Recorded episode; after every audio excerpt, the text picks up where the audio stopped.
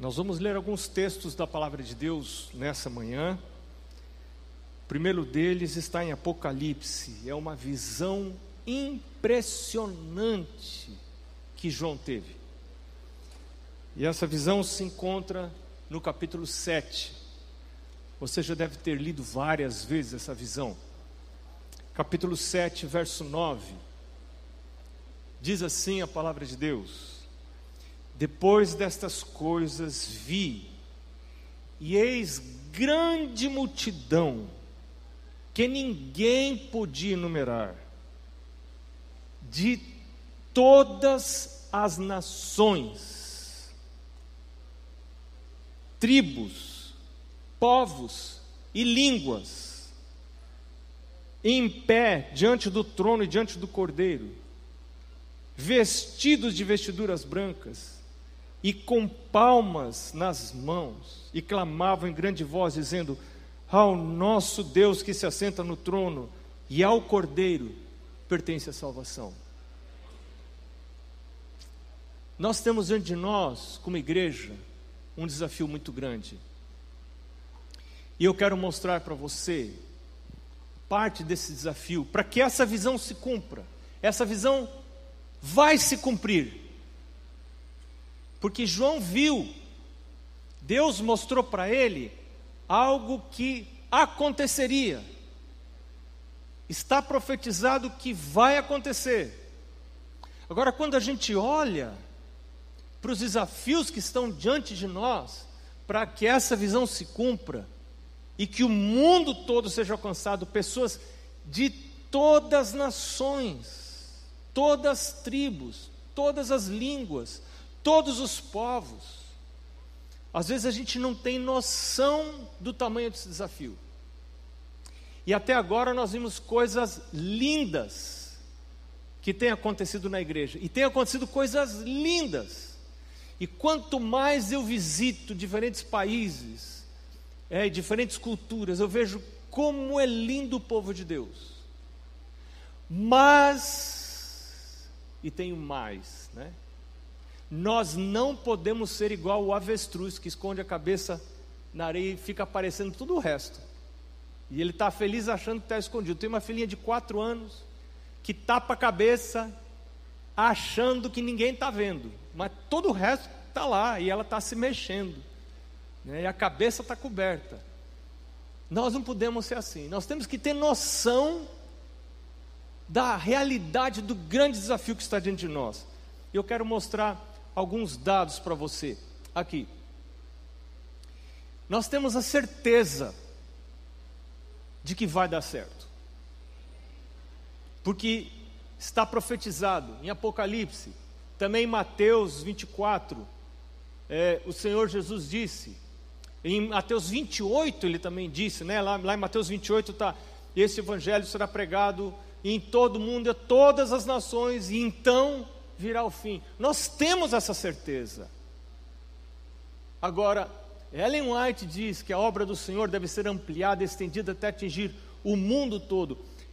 Eu ontem pedi emprestado esses dados para o pastor Ayrton. O pastor Ayrton manda um abraço para vocês. Ele falou para mim, mandou um WhatsApp, pode usar assim. Manda um, manda um abraço para aquele povo, que eu gosto muito daquele povo. Então, o abraço está dado. Tá? Está dado o abraço.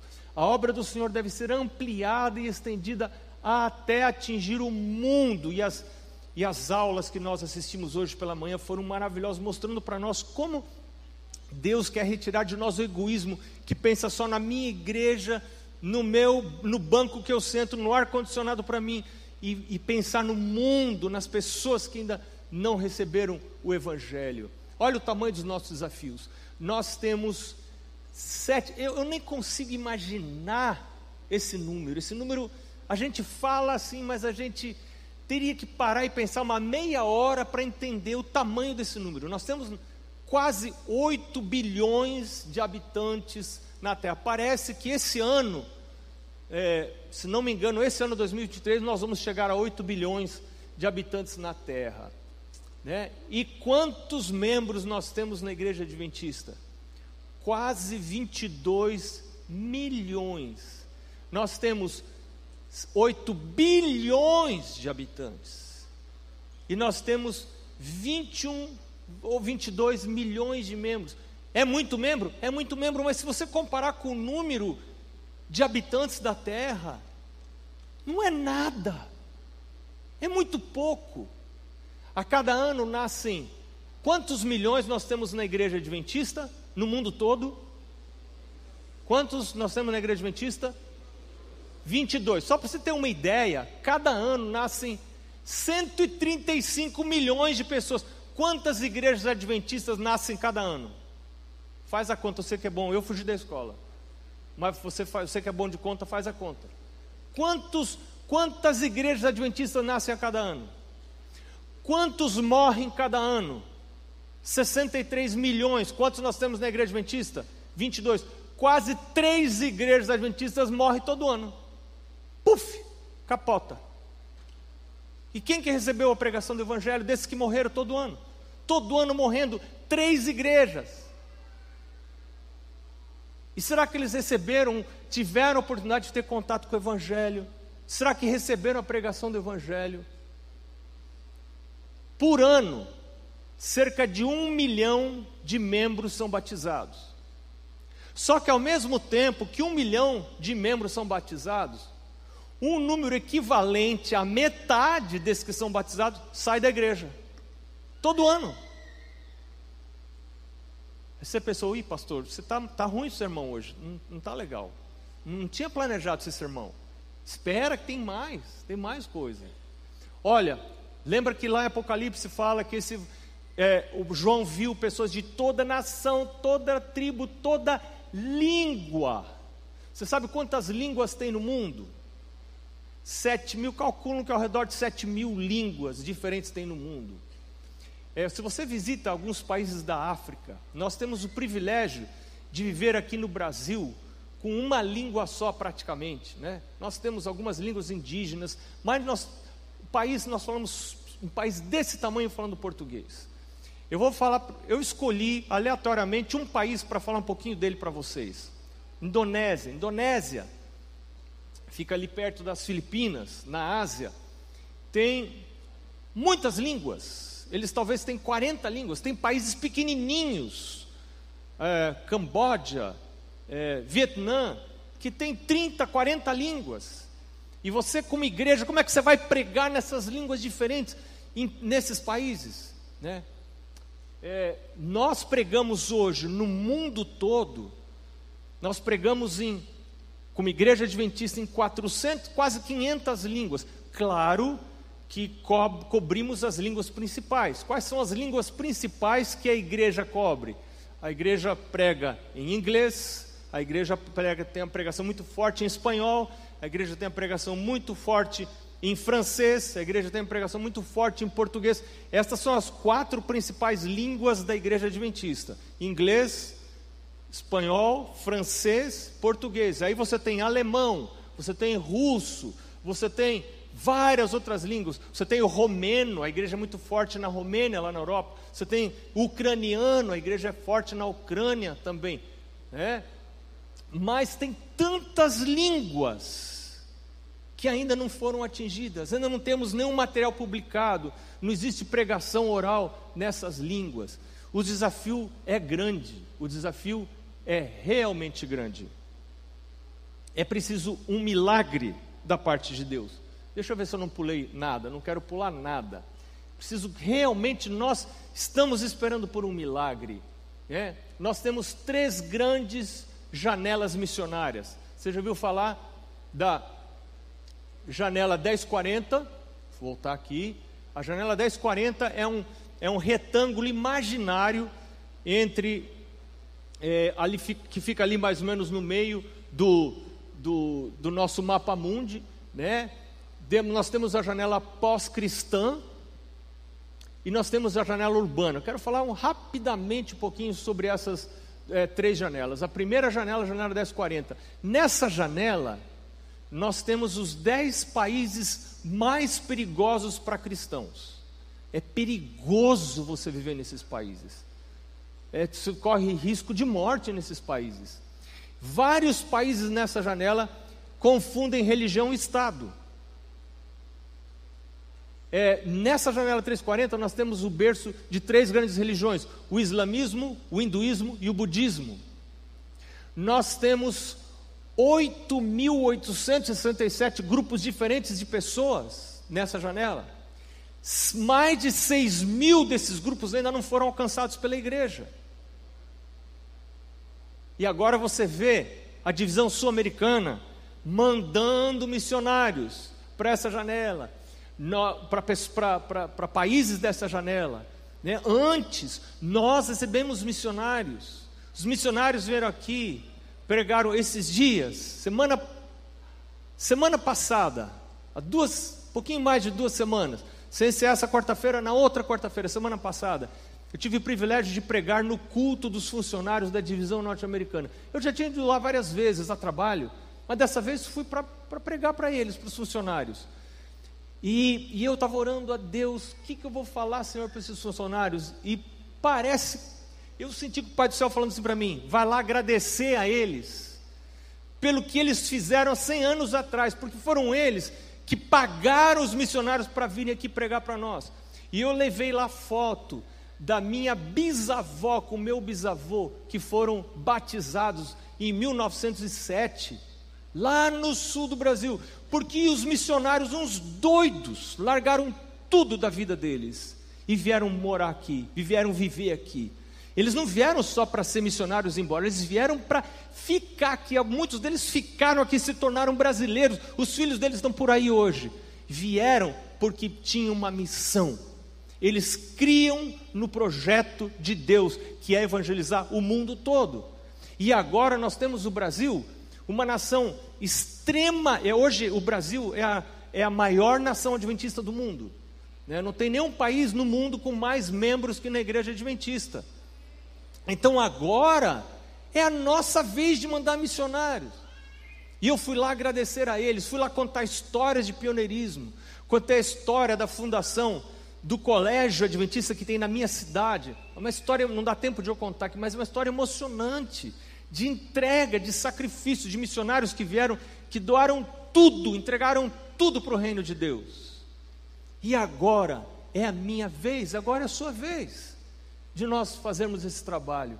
Nessa região, janela 1040, oito em cada dez pessoas vivem em extrema pobreza. Nessa janela 1040 vivem aproximadamente 60% da população mundial. Se o mundo fosse pesado, ele pesava lá, porque é lá que as pessoas estão. Né? Se a população fosse pesada, o mundo ficava assim, ó, virado para o lado da Ásia, porque é lá que tem gente.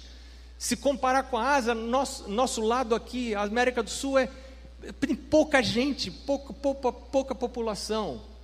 Né? Lá nessa, na região da, janela 1040, nós temos 5 milhões, aproximadamente 5 bilhões de habitantes. E no resto do mundo, nós temos aproximadamente 2,5 bilhões de habitantes só. Né? Agora, quantos adventistas é, nós temos na janela 1040? Dos 22 milhões, nós temos só dois, quer dizer, no lugar onde tem mais gente vivendo, é o lugar que nós temos menos gente adventista. E onde tem menos gente vivendo, nós temos mais adventista. Então alguma coisa está errada, está desequilibrado. Essas pessoas não conhecem a mensagem dos três anjos. Né? Nós temos, lá nessa região da janela 1040, um adventista para cada 1.968 habitantes. Quanto que é no Brasil? Para cada, lá na janela 1040, nesses países que compõem a janela 1040, para cada 1.968 pessoas que você encontra na rua, uma pode ser adventista. E aqui no Brasil, como é que é? No Brasil, para cada 136 pessoas, mais ou menos, uma pode ser adventista. Agora a gente tem países, por exemplo, há umas duas semanas eu estava na República Dominicana. República Dominicana é um país que tem uma população 20 vezes, 20 vezes menor do que a população brasileira. O Brasil não sabia disso. O nosso país é a quinta população do mundo. você tem China, Índia, que vai passar a China agora esse ano ou no outro. Você tem Índia, aí você tem China, aí você tem Estados Unidos, é o terceiro, população mundial. Indonésia é a quarta população mundial. E Brasil é a quinta população mundial. Nós temos muita gente vivendo no Brasil, mas a nossa extensão de terra é muito grande. Os outros países, fora os Estados Unidos, que tem mais gente, eles têm menos área, menos área de terra.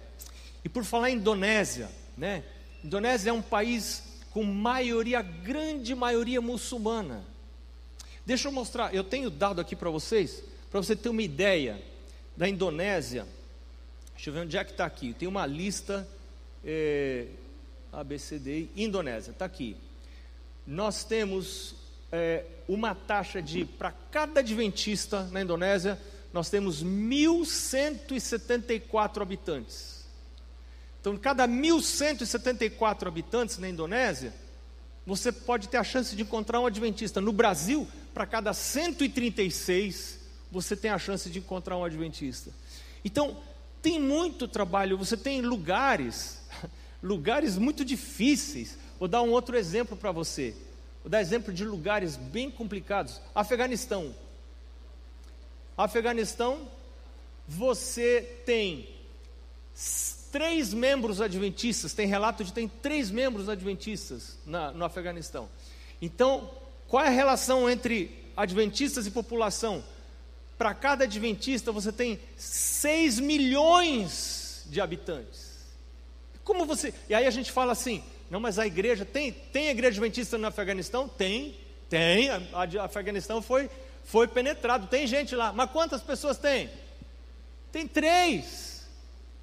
Cada um desses, para converter o país todo, tem que batizar 6 milhões de pessoas. E como é que a gente vai fazer isso? Quantos pastores nós temos na janela 1040? 2.205. No resto do mundo, nós temos 14 mil pastores. Né? São só alguns dados para você ter ideia. Aí nós temos a janela pós-cristã, que é Europa, composto por Europa, Estados Unidos, Austrália, Nova Zelândia. Né? É um contraste muito grande. Para os cristãos, o melhor está na vida futura. Para os pós-cristãos, o melhor está na vida presente. E aí vem o materialismo. E aí que entra a nossa pregação. Quando a gente prega sobre finanças e entregar ao Senhor os meus tesouros, eu estou lutando contra essa ideologia, essa mentalidade de que o melhor está aqui. Não, eu tenho que pensar que Jesus está voltando, que tem alguma coisa, que existe o futuro, tem alguma coisa à frente. No cristianismo, você tem a crença no sobrenatural, que é uma demonstração de fé. Para os pós-modernos, para o pós-cristianismo, né, crença no sobrenatural representa que você tem limitações culturais. Você não estudou muito, você não, não fez um doutorado, então você fica acreditando nessas coisas de Deus, de anjos. Isso é coisa de gente tonta. Essa é a cabeça que as pessoas têm. Elas não pensam no futuro, que um dia vão morrer. Resultados: nesses países, nós temos uma diminuição do crescimento da igreja, nós temos mais crescimento entre migrantes, nós temos altos índices de apostasia, especialmente entre os jovens. E agora a janela urbana. Nós temos, em 2050, nós vamos ter 70% das pessoas vivendo em áreas urbanas. Nos próximos 30 anos, nós vamos ter é, áreas urbanas muito grandes, mas um crescimento extremo em três, especialmente em três países: Nigéria, China e Índia. Nigéria vai passar Brasil, vai passar Indonésia e vai ser um dos países com maior população do mundo muito logo. Os maiores desafios dessa janela urbana, nós temos ali oito cidades: Tóquio, é, ah, no Japão, Nova Delhi na Índia, Xangai na China, Dhaka em Bangladesh, Cairo, no Egito, Beijing, na China, Mumbai, na Índia e Osaka, no Japão. Né? Dessas das dez maiores cidades, só duas não estão aí na janela 1040, que são a cidade do México, claro, no México, e a cidade de São Paulo, que é no Brasil. Nós temos 543 cidades com um milhão de habitantes ou mais. nós temos uma média nestas cidades de um adventista para cada 89 mil pessoas, é muita gente. Um adventista precisaria dar estudo bíblico para 89 mil pessoas para batizar todas as pessoas nestas cidades. Em 100 cidades, nós temos um adventista para cada 20 mil habitantes. Nós temos 49 dessas cidades, com mais de um milhão de habitantes, que tem menos que 10 adventistas. E nós temos 43 dessas cidades com mais de um milhão de habitantes, sem nenhum adventista. E é por, por que, que a igreja está então preparando jovens, um ano em missão, esses projetos todos, serviço voluntário adventista? É, porque alguma coisa precisa, precisa ser feita, mas a gente percebe por esses dados que não será feito o trabalho por forças humanas. Se as coisas continuarem como são, esse trabalho não será feito. Mas eu acho que alguma coisa vai acontecer. E nós precisamos estar fazendo a nossa parte. Isso será feito por Deus. Deus mesmo vai fazer isso. Você lembra como a pandemia se espalhou e afetou o mundo em poucos meses? Rápido, todo mundo começou a fazer a mesma coisa, usar máscara no mundo inteiro. Eu me lembro que eu cheguei à Tailândia eu estava na Tailândia e as pessoas todas usando máscaras. E a, e a informação que a gente tinha lá onde eu moro é que não precisa usar máscara. Não, não precisa usar máscara, não precisa usar máscara. E eu fui sem máscara. E todo mundo usando máscara. E eu estava lá numa reunião de mordomia com os diretores de mordomia ali daquela divisão. E eu recebi uma ligação dizendo assim: volte imediatamente, porque vai fechar tudo, vai fechar o aeroporto, vai fechar tudo. Eu disse, mas pastor, está a nossa reunião aqui. Os pastores, os irmãos vieram, eu não posso ir embora. É, mas volte. E eu fiz uma coisa meio errada, eu fiquei mais um dia lá para acabar o treinamento e voltei. E no dia seguinte fechou o aeroporto. Né? E ninguém mais podia nem sair nem entrar.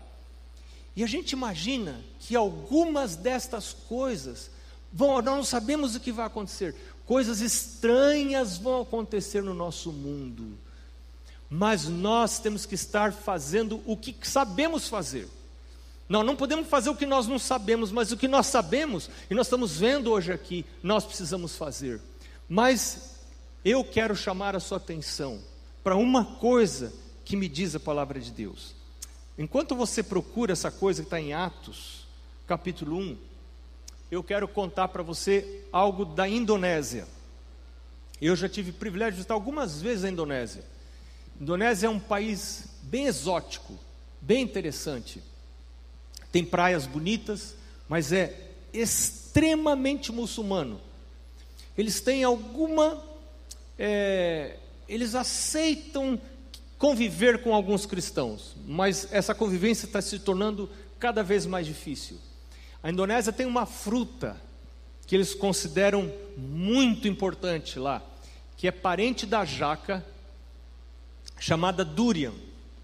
É uma fruta que é considerada a, uma das mais deliciosas frutas do mundo, mas ao mesmo tempo que o sabor do durian é muito, é uma fruta muito saborosa, o cheiro é parecido com o cheiro de esgoto. Quando você está passando numa cidade, você vê um bueiro, sai aquele cheiro de esgoto do bueiro, é aquele o cheiro do durian é uma fruta cara.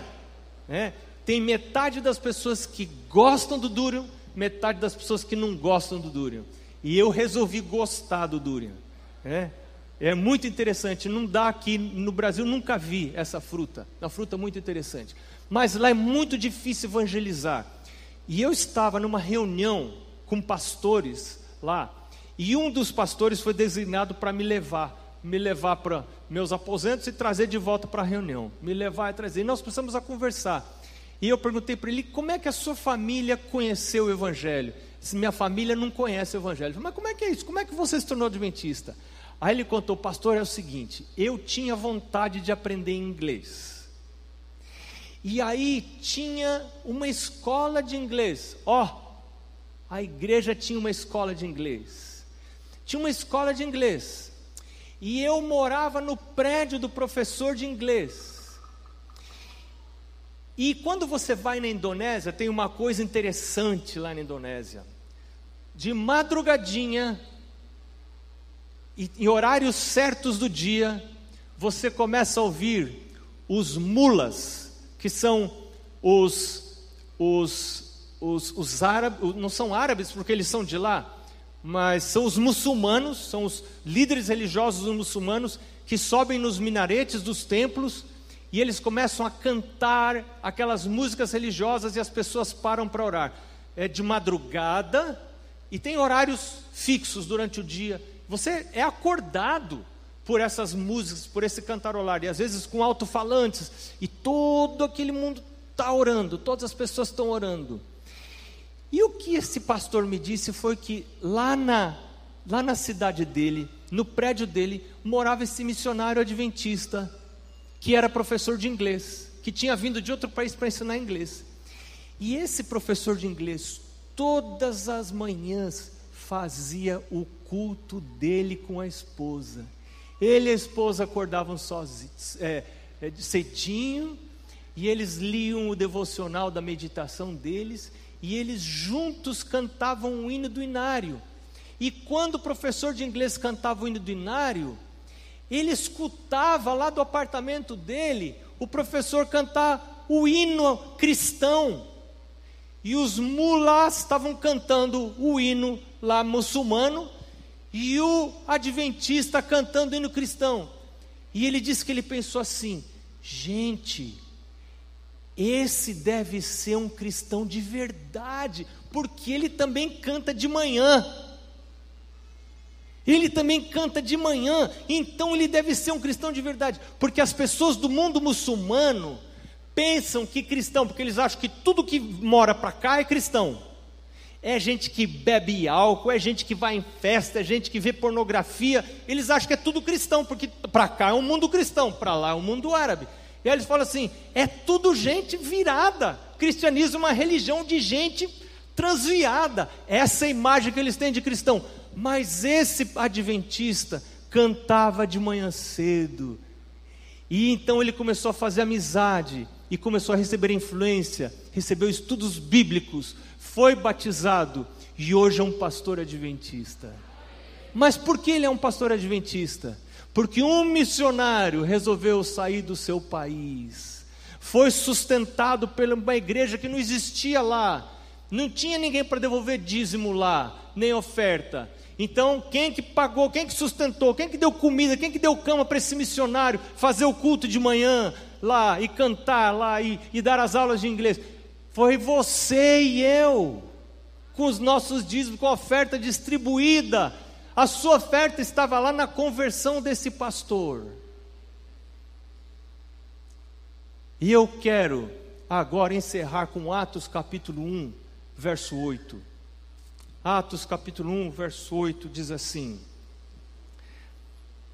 Mas recebereis poder ao descer sobre vós o Espírito Santo. E vocês serão minhas testemunhas, tanto em Jerusalém, como em toda a Judéia e Samaria, e até os confins da terra. Atos 1,8 é a base para o nosso sistema de distribuição de ofertas.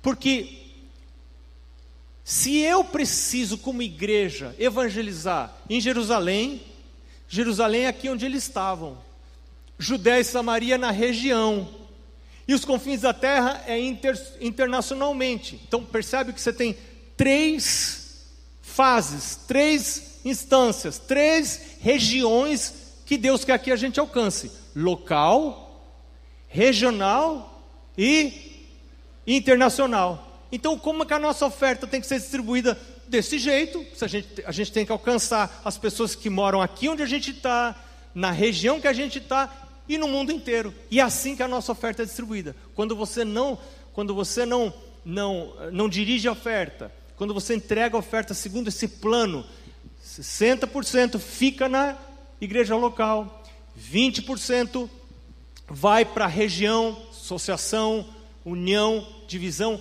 e 20% são enviados lá para a associação geral, que a associação geral usa esses recursos, porque da posição da associação geral ela vê o mundo todas as necessidades. Então, vamos mandar missionário para lá, vamos mandar missionário para cá. E agora nós estamos num plano forte para evangelizar Japão. A igreja uh, chegou no Japão, já fazem muitos anos, mas agora está diminuindo, diminuindo, diminuindo, diminuindo, diminuindo, diminuindo, e se nada for feito, a igreja vai terminar no Japão. Então, uma equipe de missionários está indo para o Japão. A maioria deles sabe de onde é que estão vindo? Brasil. Nós temos é, seis famílias de missionários. Se não me engano, são seis famílias. De, das seis famílias, cinco são brasileiras. Estão lá no Japão. Alguns deles já aprenderam a falar Japão. Os filhinhos de brasileiros já. Arigato, falando japonês. Né? Os filhinhos. E os pais também. E já fazendo amizade com os japoneses. Fazendo pequeno grupo, trabalhando. É hora de fazer. Outro grupo, que outra cidade que está sendo alcançada na Índia, Mumbai, na Índia, é onde nós temos uma cidade grande, mas temos uma ou duas igrejas, uma cidade enorme, milhões de habitantes, mas pouca gente. Os desafios são grandes. Essa é a parte que nós precisamos fazer. Fazer o que estamos fazendo, distribuir nossas ofertas, distribuir nossos missionários, mas orar para que o Senhor cumpra a sua promessa, porque não será feita essa obra por esforços humanos. Deus vai ter a participação de humanos, mas a glória não será nossa, a glória vai ser dele. Mas eu preciso dizer, eu quero participar, meu Deus. Eu quero participar não só com as minhas ofertas, minhas ofertas não me eximem de trabalhar para o Senhor, onde eu estou, onde o Senhor me plantar. Eu não sei para onde o Senhor vai chamar você. Eu hoje estou indo é, por aí onde eu estou, eu encontro brasileiros em todo lugar, brasileiros, brasileiros. Como é que é a sua história? Cada um tem uma história diferente. Nasceu lá, nunca imaginou, né? nasceu lá longe, um dia entregou a vida para Jesus. Né?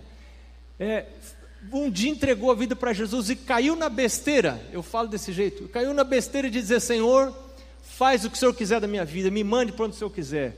Deus vai fazer coisas na sua vida, fale isso para o Senhor. Né? Um dia, um pastor, quando eu era menino, lá no, no colégio, é, no internato, um pastor disse: Você já entregou a vida para Jesus? Você já fez a entrega para Jesus? Eu pensei, claro, já sou batizado. Ele falou, mas eu não estou falando do batismo.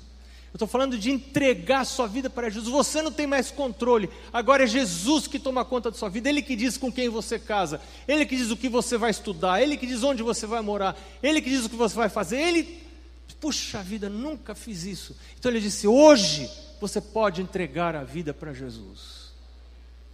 E depois você entrega a vida para Jesus, a vida sai do seu controle.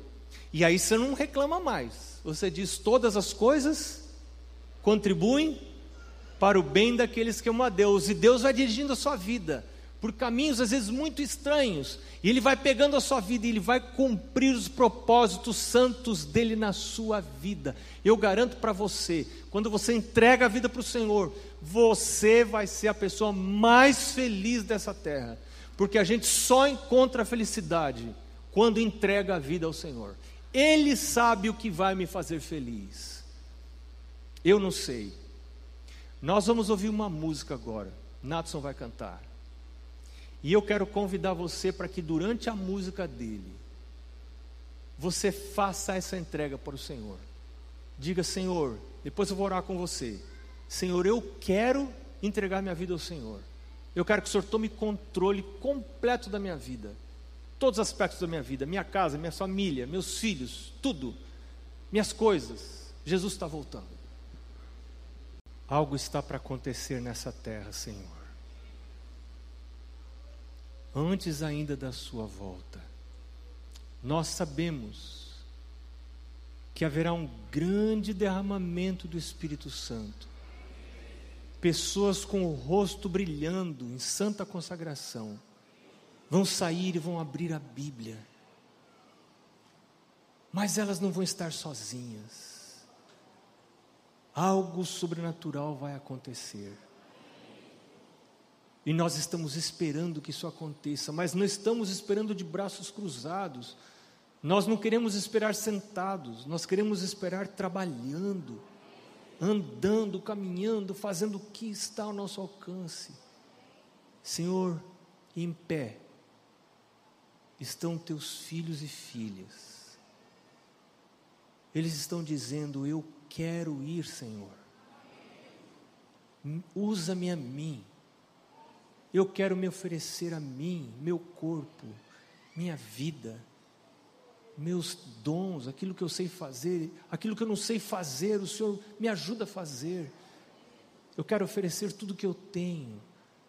Logo mais, nós não vamos poder comprar nem vender. Tudo que não for oferecido ao Senhor vai ser perdido para sempre. Nós vamos ter que fugir das grandes cidades. Nós vamos ser perseguidos. Alguns de nós talvez vão perder a vida. Muitos de nós vão perder as suas propriedades. Elas nos vão ser tomadas. Nossas igrejas, nossas instituições nos vão ser tomadas. Nós queremos aprender antes desse tempo a colocar os nossos olhos no céu. Pensar nas coisas do alto, não nas que são aqui da terra, onde Cristo está sentado à destra do Pai. Senhor, agora a tua bênção, que a tua bênção pouse sobre cada um de nós, como aconteceu no Pentecostes. Queremos receber o teu Espírito. Em nome de Jesus. Amém.